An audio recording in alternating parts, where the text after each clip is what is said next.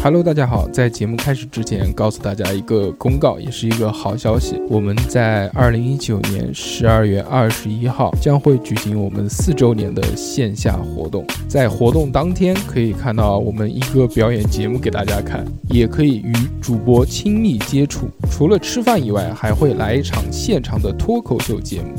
本次活动只接受提前预约报名。如果大家想要参与这期活动的话，那么就加我们的微信，我们的微信是小写的英文字母 x x t i a o p i n f m。报名截止日期是十二月十六号。这期活动只接受提前预约报名。十二月二十一号，我们在南京等你哦。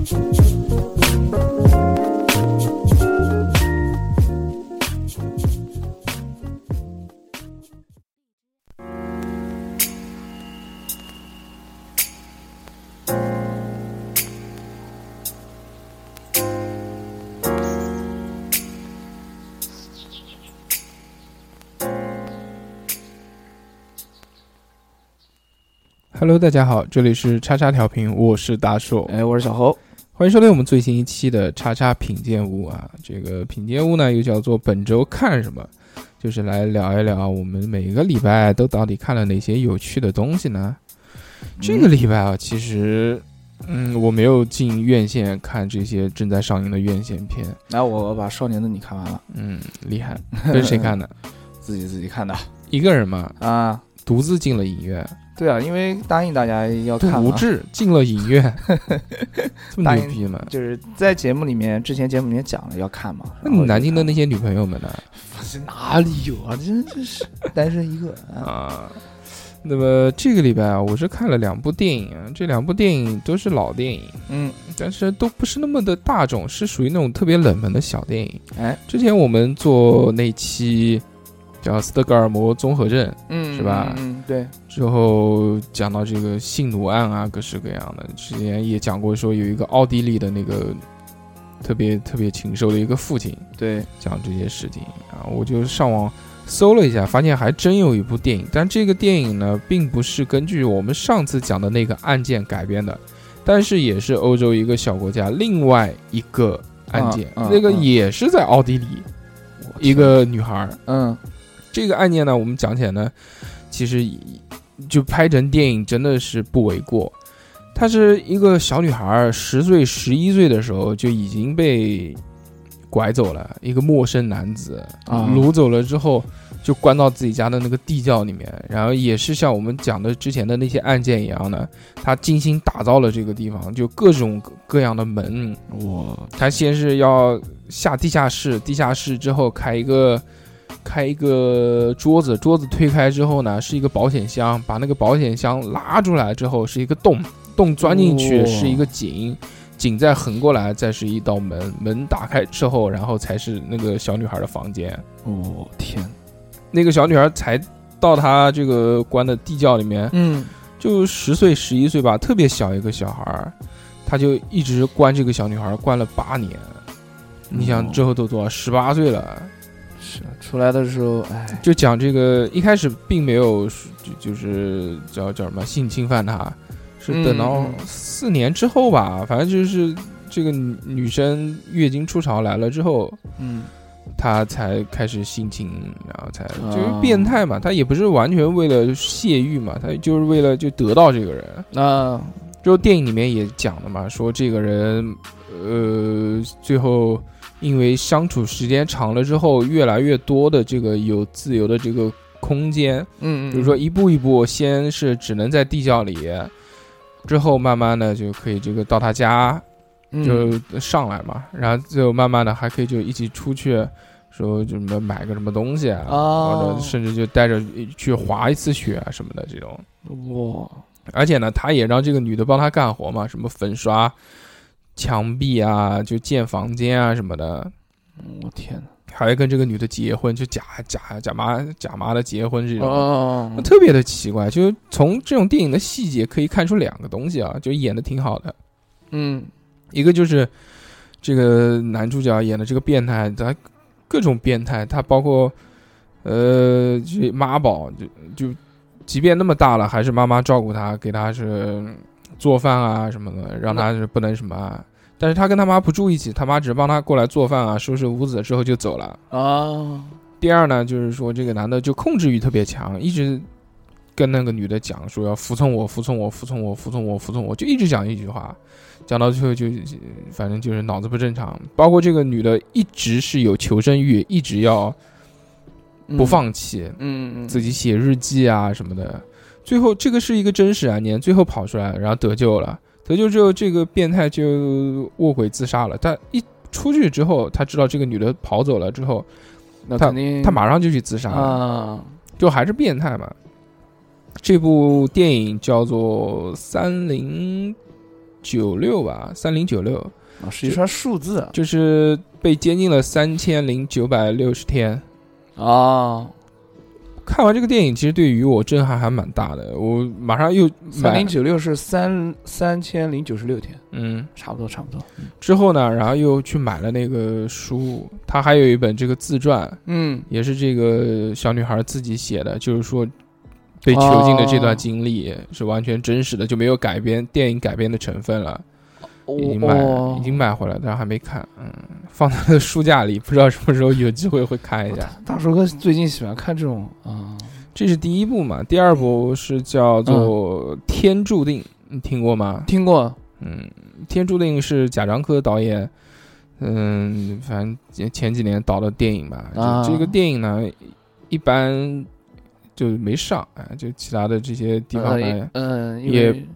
不太容易找到。嗯，嗯，主要讲什么的呢？他这个呢是讲了几个故事，这几个故事呢都是我国真实发发生的这种恶性的刑事案件，啊，他把它拍成了这个电影。就比如第一个有那个周克华案，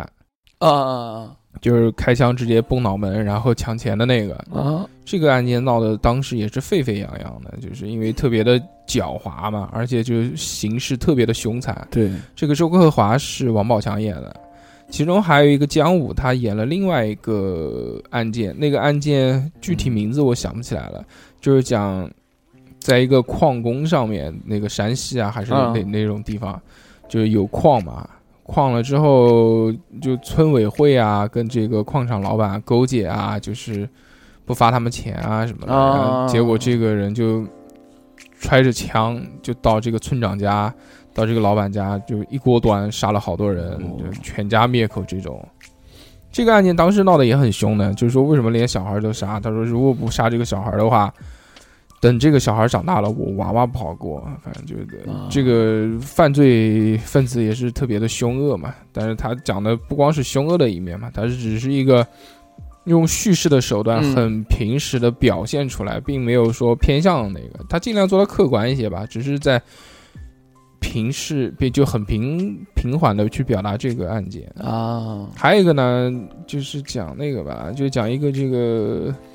按摩女吧，还是洗脚女，反正就是这种嗯地方，呃因为这个谁谁谁喝多了，好像是个领导吧，还是谁的，然后就是调戏他嘛，之后就用小刀噗噗噗捅死几个人嘛。嗯，这几个案件都特别有名，他就挑了这几个案件开始讲，啊，就是全程是那种比较客观的在叙述一件事实，他没有引导性嘛，啊，引导性就没有意义了嘛，他本身他也就是想记录嘛，这个。懂了懂了，就可以看一看。反正这个王宝强在这个片子里面演的也挺好的，嗯但是没有他在那个《哈喽树先生》里面演的好。我我认为王宝强现现在为止啊，就嗯演技巅峰就是《哈喽树先生》那部电影，它里面简直演绝了。哦，就是那个呃，王宝强戴个眼镜在那边抽烟的那个 GIF 图是吧？就是你，我告诉你，哎，你去看一看《哈喽树先生啊》，你也可以演。我去看看，我去看看。嗯嗯，既然大叔哥推荐，然后这个我这一周呢看的是姜文姜文的电影啊，大家都知道姜文的电影比较有特点，嗯看的是《邪不压正》啊。嗯呃，跟大家讲一下这个剧情啊。然后我一开始觉得姜文这个《邪不压正》还挺好看的，结果一看豆瓣七分，可能就是太有深意了啊。嗯就是姜文这部《邪不压正》讲的就是那个彭于晏啊里面的比较大热门，嗯、他演饰演的叫李天然。那看小时候看到自己的师傅被同门师兄弟廖凡演的那个朱潜龙啊嗯。给杀了，嗯。呃，就是当场击毙的这种杀害，然后很恐怖，嗯、嗯，结果用用枪杀的嘛，对，就是用枪嘣一嘣嘣脑门，哦然后最后就是朱潜龙，就是在廖凡饰演的朱潜龙，带他们全就是那个彭于晏他们师傅一家全都杀了，嗯，最后也想杀那个彭于晏的，最后但最后那个彭于晏逃出来了，嗯。给那个姜文和另外一个外国人嗯。啊、外国人救起来了。救起来了之后呢，姜文跟那个外国人把把彭于晏送到美国去学习什么呢？学习忍术、嗯啊，日本的忍术。嗯，呃，就在这个地方就有很多人在解读为什么学忍术彭彭于晏要学忍术，这等等等等嗯之类的啊，这都是我后面查的。然后然后学完之后，呃，因为李天然心怀大恨，嗯因为。看到自己同门的兄弟杀了自己的师傅，那肯定要嗯回来报仇，对不对？？血海深仇，哎、但是一开始就是彭于晏他是不认识这个姜文的，嗯。是姜文让这个外国人去收养他，然后哦。让他去美国读书的，就不知道有姜文这个人，就是幕后黑手，对，呃，差不不呃差不多，呃，不但不能讲幕后黑手，姜文是一个革命者、金主爸爸，啊，差不多就这个意思。然后钱德勒呢，就是这个外国人叫钱德勒啊，嗯，老友记，呃，不是不是钱德勒，叫钱什么什么亨，钱德亨，嗯。哎，就反正就是这个人，呃，他就是在那个叫什么彭于晏心中，呃，钱这个钱老钱啊，就是他的爸爸，嗯，但最后那个他的爸爸呢，不想就是。嗯彭于晏回国了之后啊，他想杀这个朱潜龙，但是他发现有点困难，然后那个老钱就那个外国人有点心疼那个彭于晏，就就不让他杀，这个就是一个报仇的故事嘛，就是这个报仇的意思，嗯嗯报仇的故事。然后，呃，中途遇到了许晴，又遇到了周韵，呃，就是那个。呃，那个、那个、那个、那个叫什么呢？姜文他老婆饰演的关晓红也是一个所谓的革命者，嗯，然后许晴演的就是那个廖凡，就是那个杀杀了他师傅的那个呃那个那个人的老婆，嗯也不是老婆，就是情人吧。嗯哦许晴在这部片子里面呢，演的特别的，怎么讲呢？风韵哦，啊，演的特别好。这这一段 还可以，看了定定眼儿瞧了很 很久啊。这一段、哦对，差不多就是这个复仇的故事。结果复仇成功了，嗯然后彭于晏也是参加了革命，然后就开始杀鬼子了。啊，嗯就这这么一个剧情。嗯、大家都知道啊，就姜文的整体的语言啊，就是人物之间的对话啊，和还有他们的一些，嗯，怎么讲呢？表情啊，就是电影当中的表情以及肢体语言跟动作跟情节啊，就感觉特别的，就就剧怎么讲呢？就是那种话剧化。就是那种很夸张的那种表演手法，而且他们的语言的对话方面，也就是也不跟你讲前因后果，就不生活，对对对，特别硬，他不跟你讲前因后果，直接就你用南京话讲叫知导直的，嗯。直接把一句话讲给你听，然后你自己还要再反应过来他为什么要讲这句话，你自己还要思考他这句话的深意是什么。看就完了，对哪来那么多那么累啊？你看哎，就是，对，就有时候我也就想，哎呀，嗯看就完了，但是嗯有时候看不懂啊。看不懂就继续往下看呗，啊，这 有时候我看不懂的呢，我就嗯留着，保留心中保留一个疑问，哦去看影评哦，啊。然后结果一看影评，我的天哪！这影评里面一二三四五六七全都是关于这个电影的提问啊，以及以及解答啊之类的东西。这个反正大家自己搜一搜。嗯嗯，对，在我的感觉来讲呢，就是这部电影跟之前的什么《一步之遥》《让子弹飞》这民国三部曲啊，这当中都比较深奥。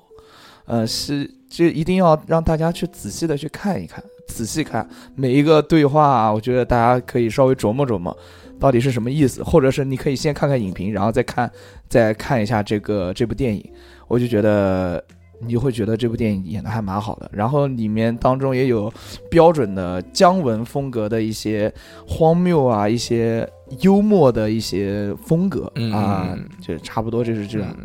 最主要的是可以看到这个彭于晏的屁股，对了啊，嗯。彭于晏的身材就是那种背后到屁股那在房顶上跑的那一段，啊，房间上跑的还行，就是在浴室里面跟许晴两个，嗯还有廖凡跟许晴两个人啊、的那个一些画面啊，也就没有露点啊，但是就是那种画面很很很很厉害行吧很神奇。如果大家喜欢这部《邪不压正》啊，这没看过的呢，其实可以看一看。对，可以。看一看，很好玩。姜文的电影呢，相对来说还是比较独特的，有他自己的这些风格，虽然没有他早期的那些电影那么深刻啊，比啊如，说那个鬼子来了，啊就不讲了，反正那个挺好的。。那么这期呢，我们跟大家讲的这些电影呢，如果大家感兴趣的话呢，就可以看一看嘛。反正也不是要到影院去看的，手机现在打开也方便，啊，也不影响你任何的观。影体验。那么这一期节目呢，我们就到这边。下个礼拜我们看什么？我们下个礼拜再讲。大家拜拜，拜拜。